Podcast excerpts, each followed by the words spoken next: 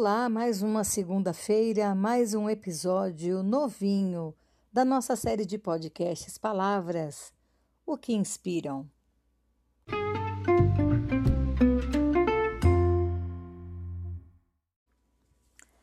Hoje nosso episódio é o de número 139 e a palavra é proteção.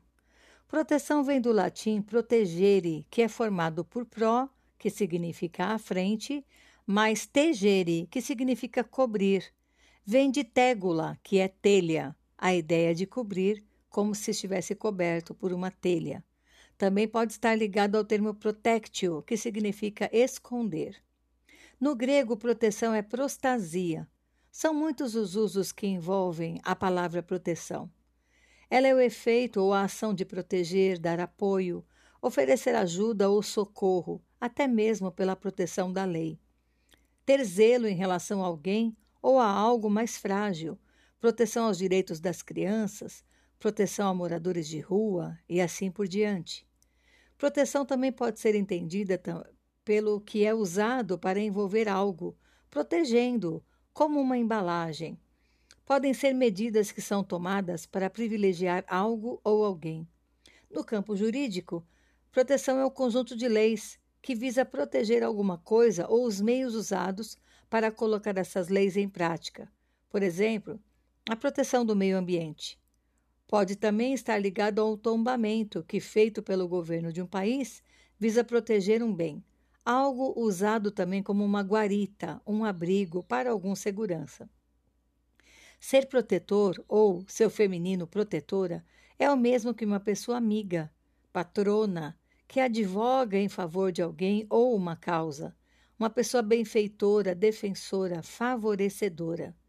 Buscando me aprofundar um pouco na busca dessa semana, fui para o hebraico e encontrei uma explicação interessante por Mário Moreno. Creio que todos conhecemos o uso da estrela de seis pontas como símbolo judaico. Pois bem, em hebraico a estrela não é chamada de estrela de Davi, e sim Magem Davi, ou escudo de Davi.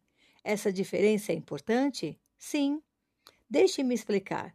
A palavra hebraica para escudo, que é magem, significa literalmente uma cobertura de proteção. Em Gênesis 15, Deus faz um pacto com Abraão, dizendo: Não tenha medo, Abraão, eu sou o seu escudo. Entre parênteses, a palavra ali é magem.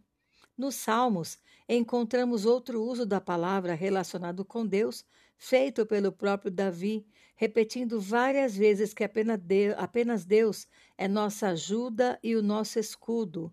Magem novamente. Quem nos oferece segurança de verdade? Portanto, a estrela de Davi é, na verdade, um símbolo da proteção divina. Sentir-se protegido é muito bom para qualquer ser vivo. Até as plantas e animais sem proteção sofrem. Quem dirá o ser humano, muito mais dependente dos outros em sua sequência de crescimento? Desde muito pequenos, ainda bebês, sentir que estávamos protegidos fazia repousar sobre nós paz e segurança, porque o efeito da proteção é exatamente esse: estar suprido e cuidado, cercado contra o que possa nos machucar. Ao longo da nossa vida, ainda continuamos desejando ser protegidos, mas também passamos a ser protetores. Aprendemos com quem nos deu proteção e assim agimos protegendo também. Proteção envolve cuidado, amor e sensibilidade. Nosso Deus é rico em todos esses adjetivos e muito mais. Por isso, a Bíblia é recheada de certezas com relação a essa ação que cada um que ama ao Senhor tem sobre a sua vida. Como um filho tem a expectativa em seu pai, o salmista diz para Deus: Protege-me, ó Deus, pois em ti me refugio. Salmo 16, versículo 1. Maravilhoso esse lugar seguro de sentir-se amparado. Quantos de nós já não se sentiu em perigo, cercado por situações adversas e aparentemente sem solução? Situações que roubaram a minha e a tua paz. Mesmo assim, nessas situações, a fé, nessa proteção de Deus, pode nos sustentar. O Salmo 27,5 diz: Pois no dia da adversidade, ele me guardará protegido em sua habitação. No seu tabernáculo me esconderá, e me porá em segurança sobre um rochedo. Quando nos sentimos protegidos, andamos mais calmos e experimentamos paz em nossa alma. Se entendermos a proporção da proteção que recebemos de Deus, teremos convicção de que nenhum mal nos sucederá, nem praga alguma chegará à nossa tenda, porque aos seus anjos Deus dará ordem a teu respeito, para te guardarem em todos os teus caminhos. Isso conforme a leitura no Salmo 90, versículos 10 e 11. Hoje, só usei salmos até aqui, percebeu? Os salmos são pura poesia, mas eles revelam não só a arte de escrever bem, eles também traduzem um relacionamento de perto, um caminhar diário que alicerçava toda essa percepção de estar protegido e em segurança. Davi precisava disso e obteve na intimidade do seu relacionamento com Deus. Não é bom que só queiramos ser protegidos, mas não desejemos estar constantemente na companhia de quem nos protege. Se um filho está longe do alcance dos pais, ou um pouquinho que seja longe de suas vistas, ele já está fora do poder de proteção dos mesmos. Quem já tem os filhos em fase de adolescência e juventude sabe bem o que é isso. Onde estarão? Com quem andarão? O que estão vendo, ouvindo, experimentando?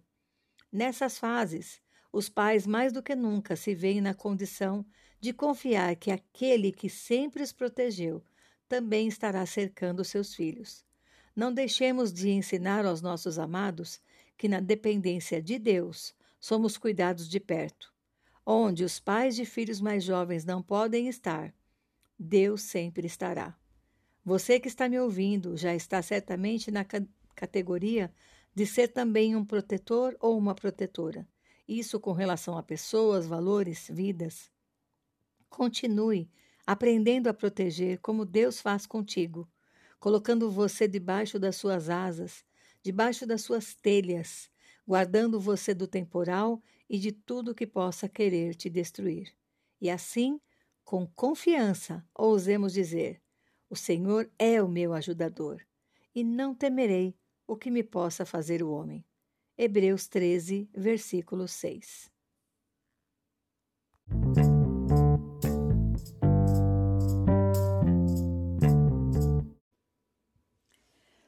Que a sua semana seja permeada pela proteção do nosso Deus.